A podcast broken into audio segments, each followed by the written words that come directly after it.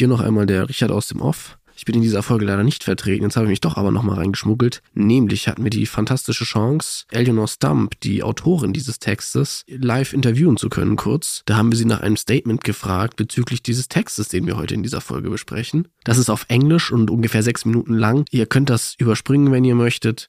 Einfach die nächsten sechs Minuten vorspulen, dann hört ihr das Intro und dann geht's mit der normalen Folge los. Und ansonsten schauen wir, dass wir eine deutschsprachige Zusammenfassung in der Beschreibung bereitstellen. Viel Spaß!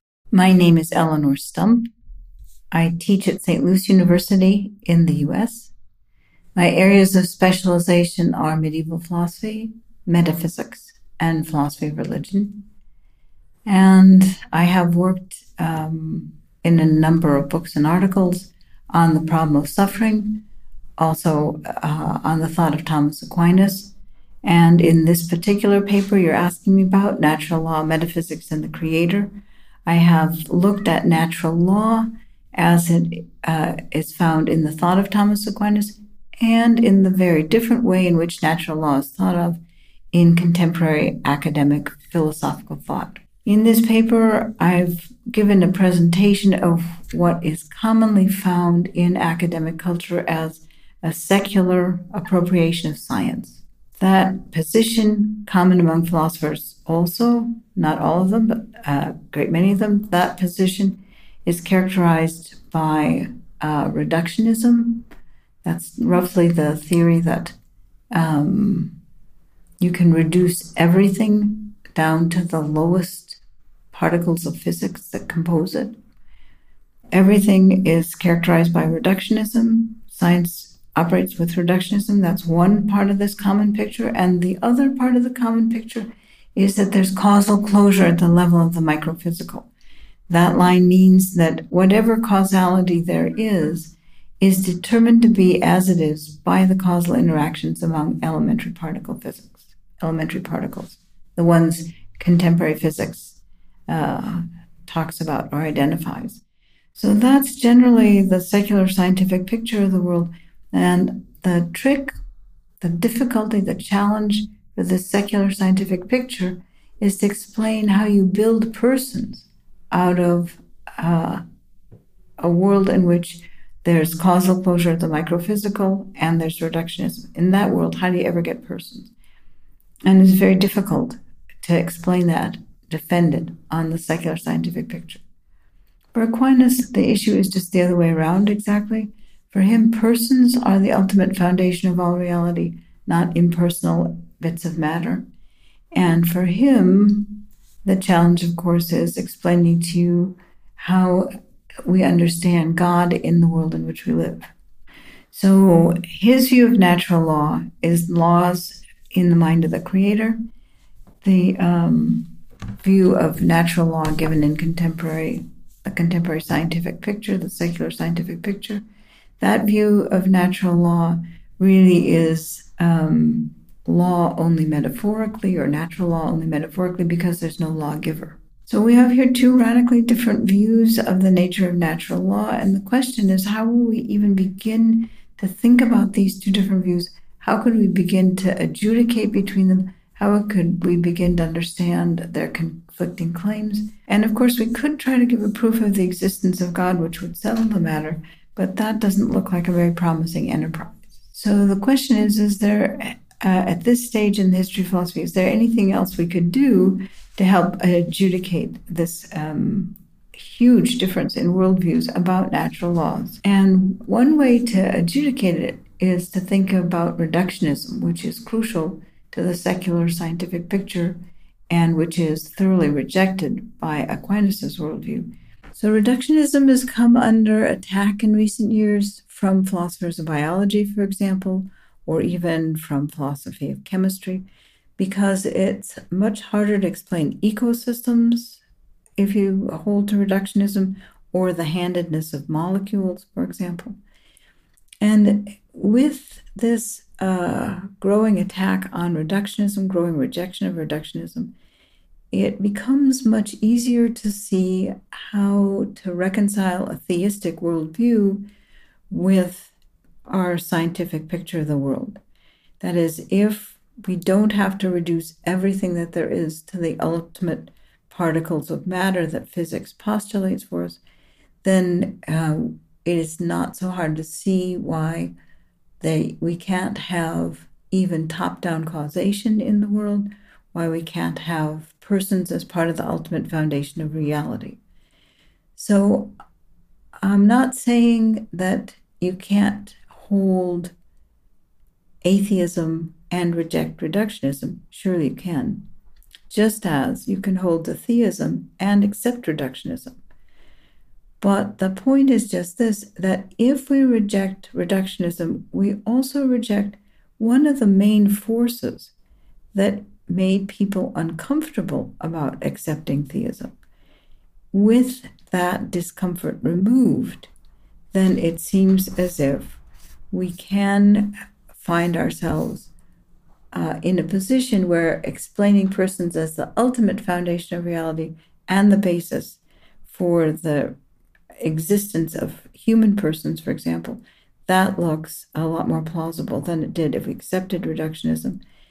On the other hand, if we uh, reject theism and hold to the secular scientific picture of the world, it becomes much harder to figure out how to make that picture of the world cohere with the existence of persons in the world. And that's the short summary of what this paper is about.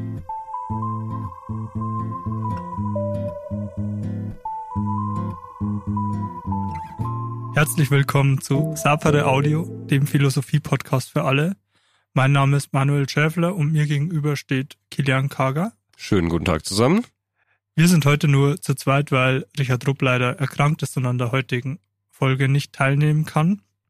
Und wir diskutieren heute einen Text von Eleanor Stump, Natural Law, Metaphysics and the Creator.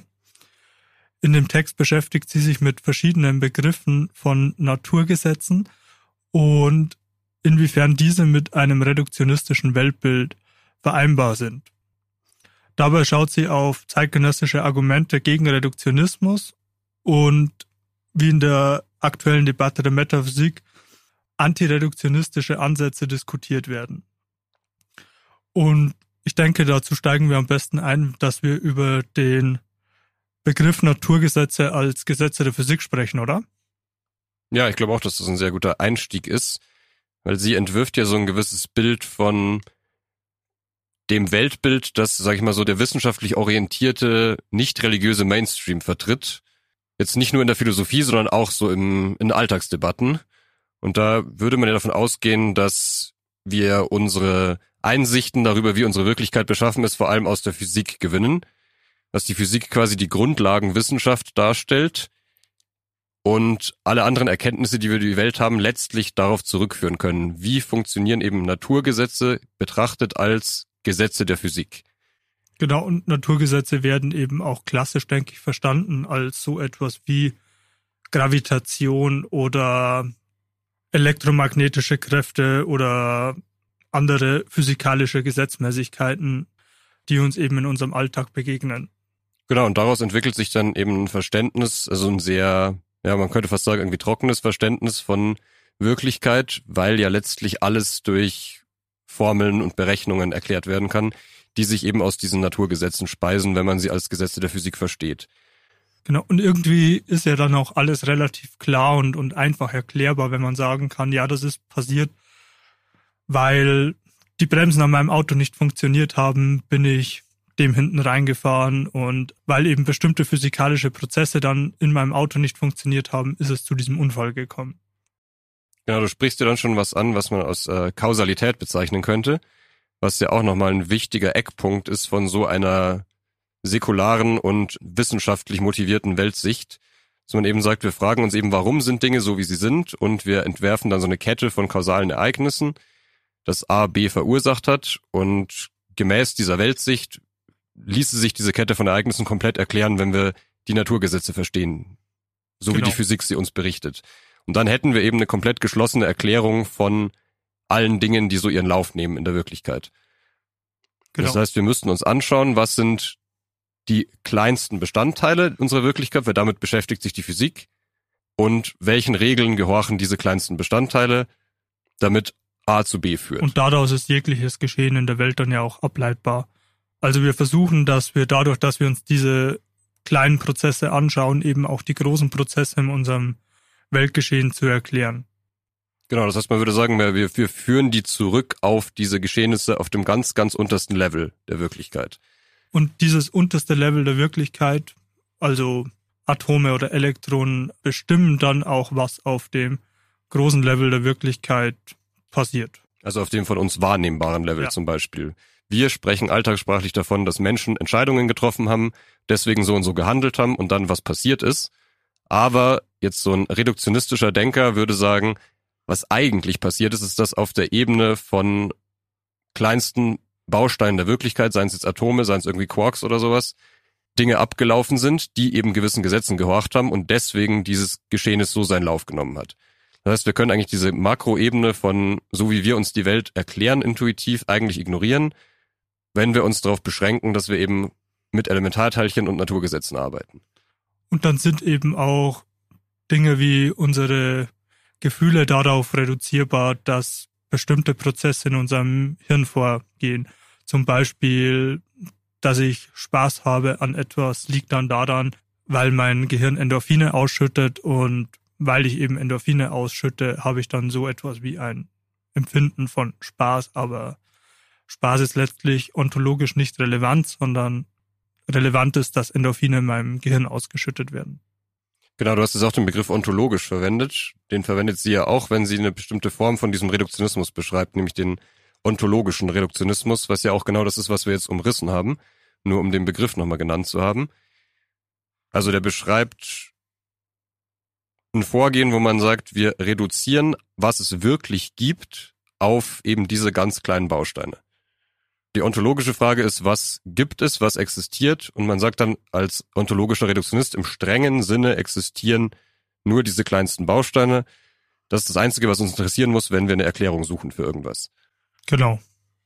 Und deswegen sind ja auch Dinge mit sich identisch, wenn man alle Teile eines Gegenstandes kennt, dann sind diese Bestandteile identisch mit dem wahrnehmbaren Gegenstand.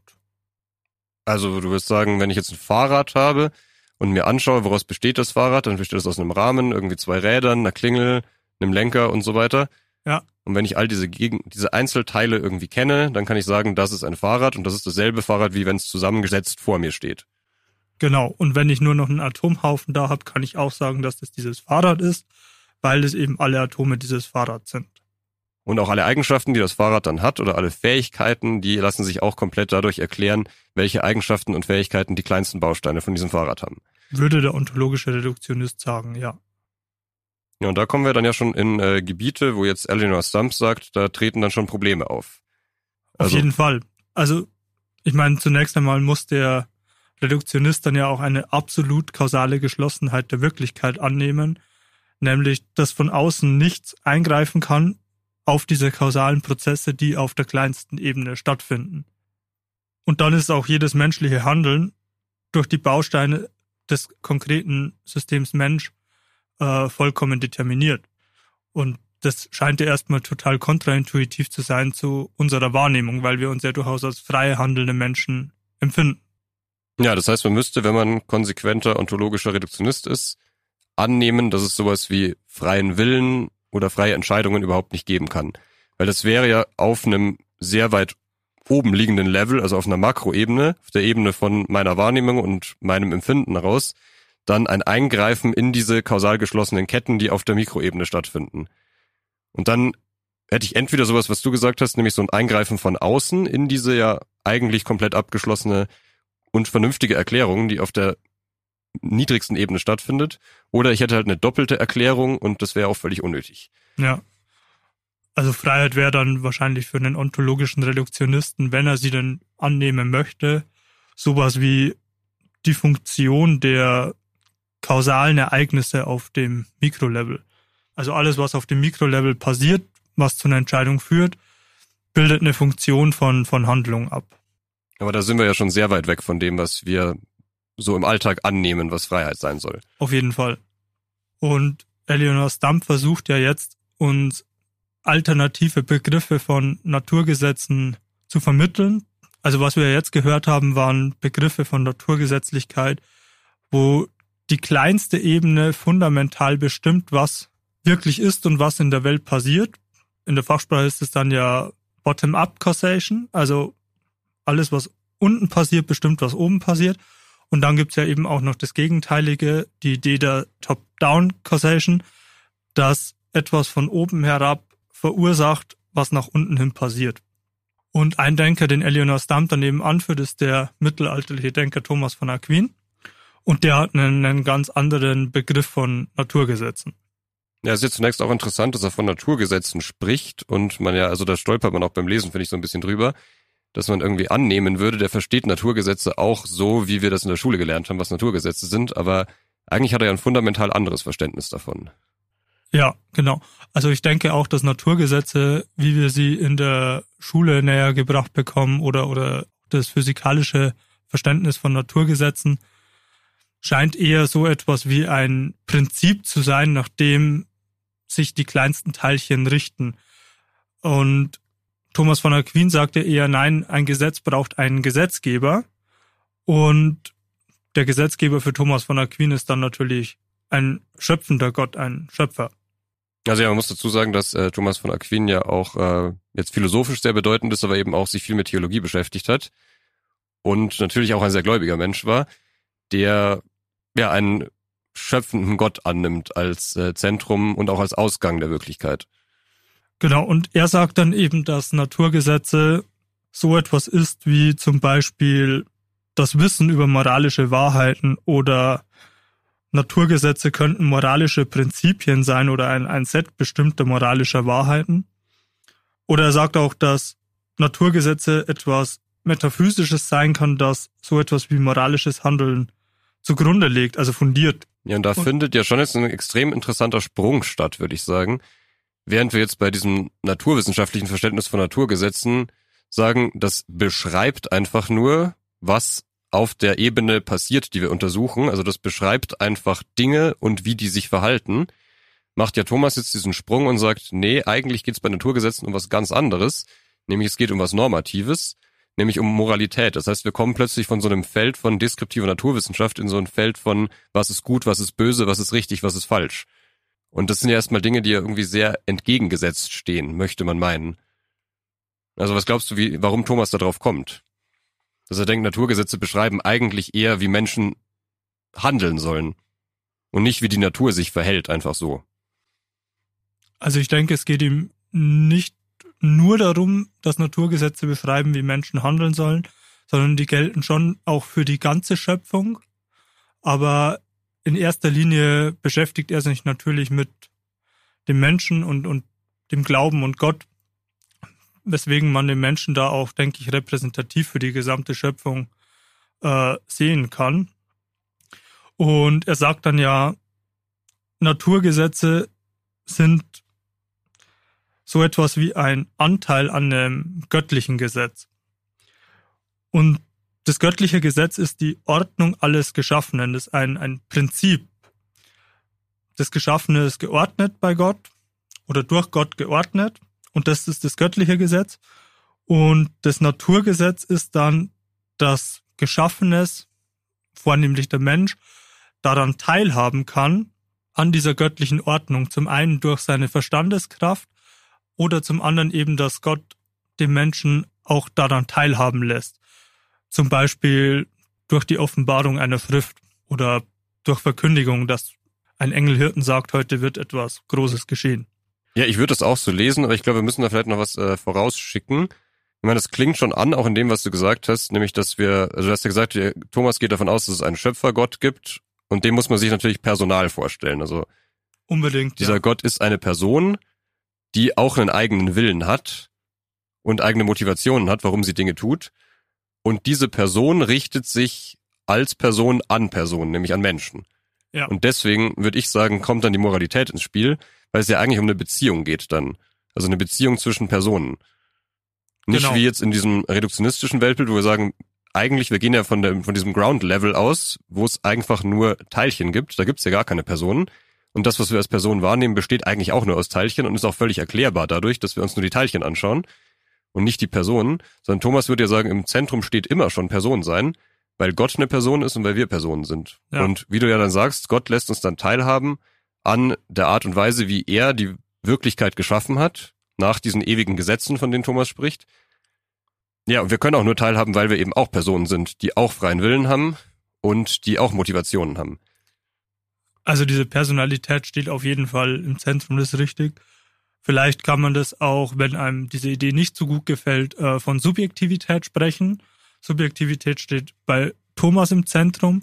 In einem klassisch reduktionistischen physikalischen Weltbild gibt es so etwas wie Subjektivität wahrscheinlich gar nicht.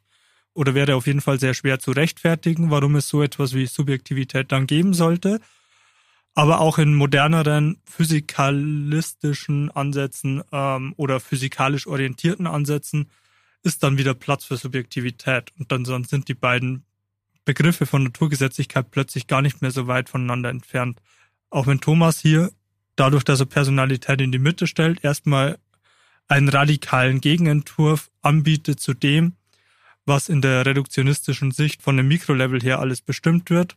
Hier Personalität bestimmt alles von oben herab durch die göttliche Beziehung zu den einzelnen Menschen. Ja, was ich auch ganz interessant finde, ist, äh, dass Thomas ja auch davon spricht, oder Eleanor Stump davon spricht, wie Thomas sich das vorstellt, diese Teilhabe, die wir an den Naturgesetzen haben oder an diesen göttlichen Gesetzen haben, vermittelt über die Naturgesetze. Und zwar, dass wir über unseren Intellekt, den wir als menschliche Personen haben oder als Subjekte haben, die Möglichkeit haben, Wissen darüber zu gewinnen, was richtig und was falsch ist. Das wäre so der erste Weg. Und der zweite Weg ist, dass wir eben durch unseren Willen und die Möglichkeit zu handeln eine Tendenz haben, uns darauf hinzuzubewegen, was das Richtige ist. Und das sind oft die Dinge, die wir durch unseren Intellekt erkennen, aber auch nicht immer. So manchmal sind sie ja auch, wie du schon angesprochen hast, ja auch Eingebungen, die wir von Gott haben. Und was ich da jetzt irgendwie interessant finde oder was man diskutieren könnte, ist, dass man ja letztlich auch jetzt, wenn man Anhänger eines äh, reduktionistischen Weltbilds ist, ja trotzdem auch versucht, über seinen Intellekt Wissen zu gewinnen über die Wirklichkeit. Man jetzt wesentlich weniger über so eine moralische Wirklichkeit, wie sie bei Thomas auftaucht, aber über eine scheinbar objektive Wirklichkeit. Und dass man eigentlich sagen müsste, als Wissenschaftler oder als Anhänger eines solchen Weltbildes muss ich ja doch auch irgendwie eine Art von Teilhabe haben an der Welt.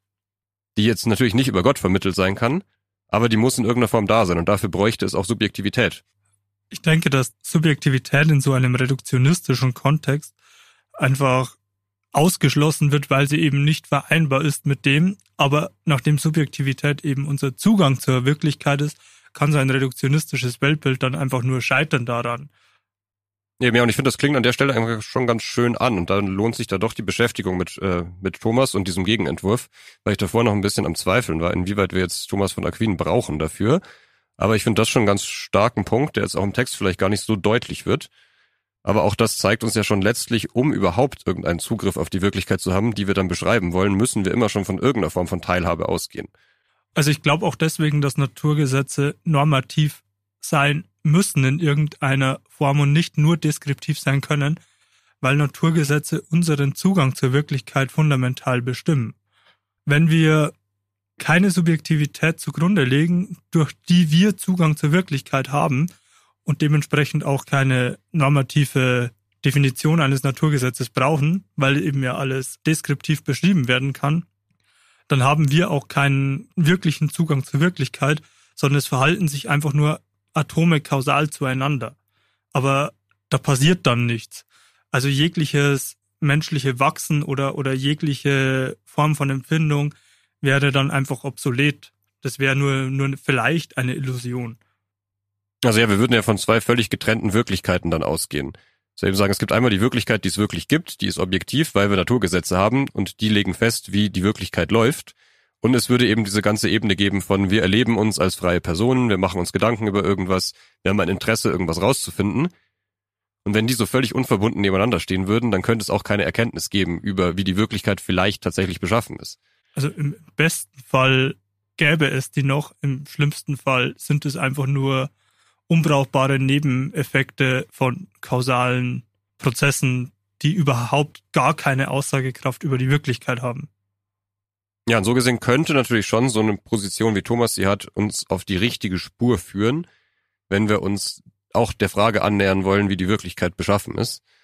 Auch wenn es erstmal so völlig aus einem äh, ja, anderen Bereich zu kommen scheint. Und dann spricht sie ja auch davon, also Stump spricht ja auch davon, dass noch ein weiteres Problem bei Thomas gelöst werden kann, was der Reduktionist eigentlich nur so ein bisschen andeuten kann oder irgendwie versuchen kann, sich da ein bisschen rauszureden. Und zwar diese Problematik des freien Willens. Ja, man könnte ja jetzt auch einfach annehmen, gut, Gott hat jetzt die Welt geschaffen und die folgt jetzt halt den Regeln, die Gott vorgegeben hat und Menschen sollen halt gut sein und gut handeln und deswegen tun sie das. Das heißt, die werden auch determiniert. Das wäre ja auch eine Vorstellung, wie man so ein Gott-Menschen-Verhältnis denken könnte. Menschen können ja gar nicht anders, als sich so verhalten, wie Gott sie geschaffen hat. Aber da würde Thomas ja widersprechen. Genau, also schreibt ja auch Eleanor Stump und das finde ich eigentlich einen sehr schönen Ansatz, wenn man ein theistisches Weltbild zumindest von vornherein nicht ausschließen möchte dass das Angebot von Thomas ist, dass Naturgesetze ein Geschenk des Schöpfers sind an die Menschen, die er geschaffen hat. Und das besteht darin, dass sie zum einen eine gewisse Form von, von Willen haben und ein Intellekt haben. Und der ist dem Menschen gegeben, entweder dadurch, dass sie bestimmte Dinge durch den Verstand erkennen können oder aber, dass durch den Schöpfer dem Menschen etwas über ihre eigene Geistigkeit offenbart werden kann. Ja, und wichtig ist da, glaube ich, dann auch zu betonen, dass diese ganzen Sachen nicht aufgezwungen werden. Genau. Also, dass man sagt, der Mensch hat zwar diesen Intellekt und der führt ihn, wenn er sich vernünftig mit den Dingen beschäftigt, auch zu den richtigen Lösungen, aber das ist niemals zwingend. Das heißt, er ist nicht irgendwie intellektuell determiniert, das zu tun, was sein Intellekt ihm vorgibt, sondern er kann sich immer noch in seinem Handeln anders dazu verhalten, zu seinen Erkenntnissen aus seinem Intellekt. Und er kann sich auch zu dem, was Gott ihm eingibt oder offenbart, natürlich nochmal verhalten. Und sagen, ist das aber ein Lebensentwurf, den ich für mich wählen möchte oder kann. Weil dieser personale Gott eben seine eigene Freiheit auch an den Menschen weitergibt, sodass durch die Naturgesetze dem Menschen nichts aufgezwungen wird, sondern dass ihnen von ihrer eigenen Freiheit eben gar nichts weggenommen wird. Weil ja auch Gott diese Freiheit hat, mit Menschen in Beziehung zu treten. Ja, dann wären wir jetzt an einem Punkt, wo äh, wir zwei sehr entgegengesetzte Ansätze gesehen haben. Und Eleanor Stump fragt ja dann auch, äh, ja, was machen wir jetzt damit? Sind das nicht zwei Ansätze, die so radikal verschieden sind, dass wir da eigentlich überhaupt nicht vernünftig diskutieren können, sondern dass es mehr so eine Glaubensentscheidung ist. So glaube ich, dass physikalische Naturgesetze alles bestimmen oder glaube ich, dass Gott alles geschaffen hat und uns teilhaben lässt an seiner Freiheit. Aber sie würde ja sagen, es gibt schon eine Möglichkeit, wie wir das äh, nutzen können, diese Spannung, die zwischen diesen zwei Positionen besteht. Also ich denke, sie würde auf jeden Fall sagen, dass die thomistische Sicht auf die Dinge oder die thomistische Sicht über Naturgesetze auf jeden Fall mit Reduktionismus nicht vereinbar ist, aber dass diese thomistische Sicht von Naturgesetzen mit unserem klassischen Alltagsverständnis sehr wohl vereinbar ist. Ja, das Problem scheint ja wirklich im Reduktionismus zu liegen den man sich aber halt doch meistens einkauft, wenn man ein säkulares Weltbild vertritt, das sehr stark an der Physik orientiert ist. Und sie sagt ja dann, äh, selbst wenn wir jetzt mal sagen, wir, wir sind auch stark an der Wissenschaft orientiert, was ja die meisten Menschen jetzt heute, sage ich mal, im Westen sind, dann muss das aber auch nicht heißen, dass wir nicht nach einem alternativen Weltbild suchen können. Weil wir jetzt schon gesehen haben, dass der Reduktionismus hier sehr viele Probleme mit sich bringt. Und die Frage wäre ja dann, ich bin zwar jemand, der sich an der Wissenschaft orientiert, aber ich möchte eben kein Reduktionist sein, weil ich die Problematiken gesehen habe. Was bleibt mir dann noch? Und dann würde sie ja sagen, wenn wir uns anschauen, was heute in der Wissenschaft passiert, dann gibt es da ganz viele Entdeckungen, die uns eigentlich darin bestätigen, dass wir den Reduktionismus aufgeben sollen. Weil der Reduktionismus, der hat seine Berechtigung natürlich und der hat, die hat er vor allem bekommen, weil es eben möglich war, durch diese Forschung auf der Mikroebene und das Ableiten von Gesetzen einfach sehr viel zu erklären und auch sehr viele bedeutende Erfindungen zu machen. Also wenn man da zum Beispiel eben an alles denkt, was wir in der Molekularbiologie entdeckt haben oder an Genetik, dann haben wir viel uns nur erklären können, weil wir uns eben dieses Modells Reduktionismus bedient haben. Aber man sollte es halt viel mehr so sehen, als wir tun so, als wäre es so, dass Mikrobausteine und Naturgesetze den Weltlauf bestimmen, um dann eben Erkenntnisse daraus zu gewinnen. Also das mehr so als Modell sehen. Und das hätte, glaube ich, auch immer noch seine Berechtigung. Aber sie macht uns jetzt ja hier die Autorin darauf aufmerksam, dass es eben, wenn wir in die Naturwissenschaften reinschauen, das auch gar nicht immer so laufen muss. Also dass sie zum Beispiel sagt, in der Biologie gibt es ganz viele Fälle, wo uns so eine reduktionistische Erklärung gar nicht weiterbringt. Zum Beispiel dann, wenn zwei Atome aus zwei Wasserstoffmolekülen, einem Sauerstoffmolekül und sechs Kohlenstoffmolekülen bestehen, dann wären die ja auf der fundamentalen Ebene der Physik oder in einem reduktionistischen Weltbild, würde da wahrscheinlich genau die gleiche Beschreibung rauskommen, aber der Biologe würde sagen oder der Chemiker würde sagen, halt stopp, das macht ja einen gewaltigen Unterschied, weil je nachdem, wie diese Atome zueinander angeordnet sind, kommt ja was ganz anderes bei raus. Denn dann ist es entweder dieses oder jenes Molekül und, und wie die Dinge dann organisiert sind, macht einen fundamentalen Unterschied, was es ist. Und dann ist es nicht ontologisch reduzierbar.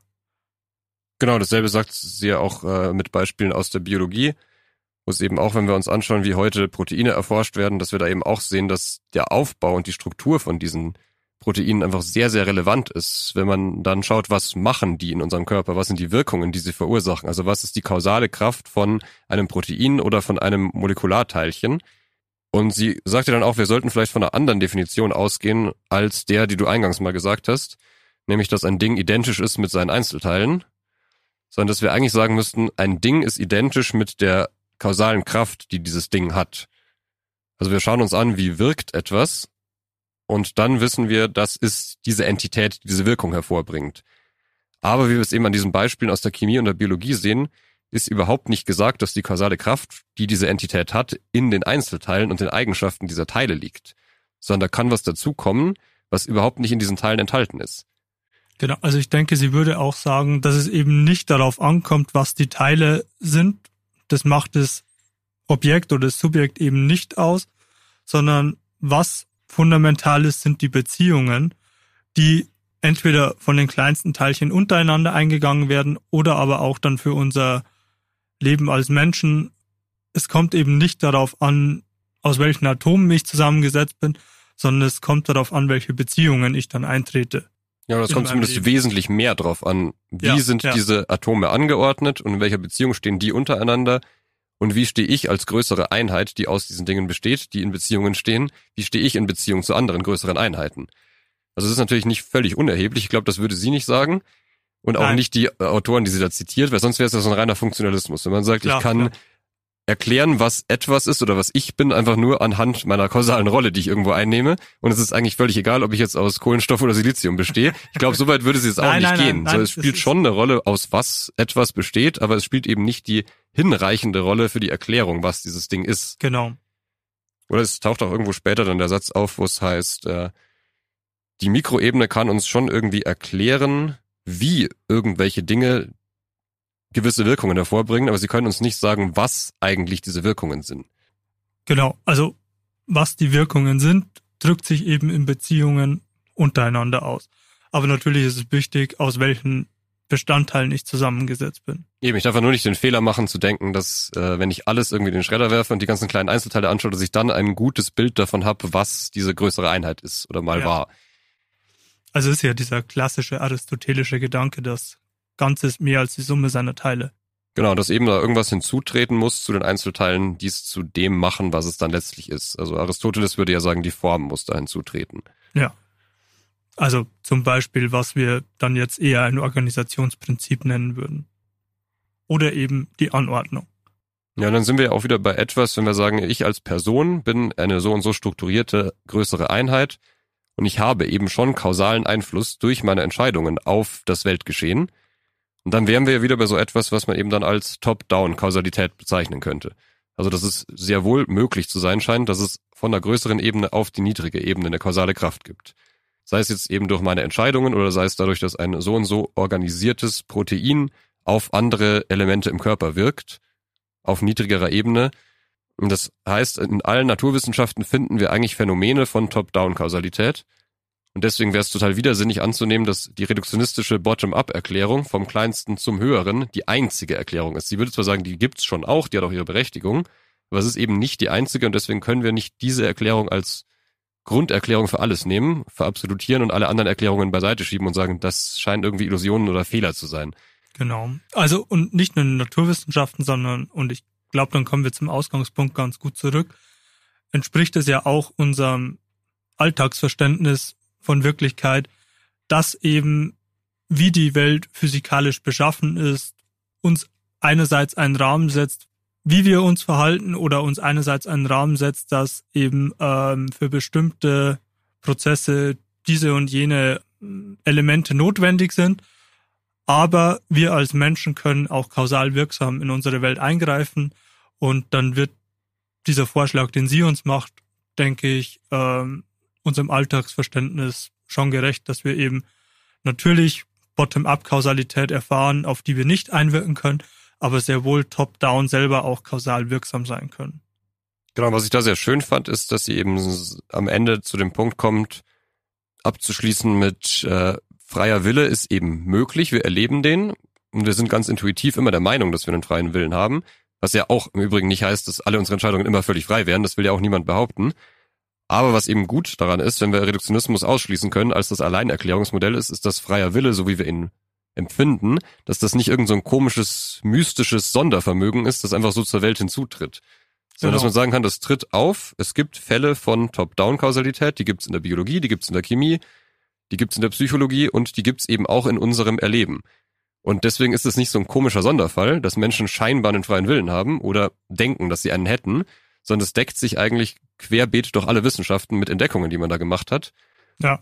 Und klar sind wir noch nicht so weit in allen Disziplinen, dass wir das komplett erklären können oder dass wir einen Erklärungsansatz hätten in der Philosophie des Geistes, der jetzt der einzig wahre wäre. Aber wir können zumindest sagen, insoweit schon mal irgendwie Grund zum Aufatmen, so es ist nicht total seltsam, dass es sowas wie den freien Willen gibt. Ja, also und wir müssen uns auch nicht komplett vom naturwissenschaftlichen Weltbild verabschieden, sondern im Gegenteil, wir müssen nur genau hinschauen, wie funktioniert Naturwissenschaft eigentlich, was ja. wird daraus gefunden. Und, und dann finden wir eben diese Spuren von kausaler Wirksamkeit von oben herab und von kausaler Wirksamkeit von unten hinauf. Ja, dann äh, hoffe ich, dass wir auch ohne äh, Richard Rupp, dem wir natürlich von dieser Stelle gute Besserung wünschen, äh, es geschafft haben, einen guten Einblick in diese Debatte zu geben. Und danken für die Aufmerksamkeit. Mein Name ist Kilian Karger. Mein Name ist Manuel Schäffler. Herzlichen Dank fürs Zuhören und bis zum nächsten Mal.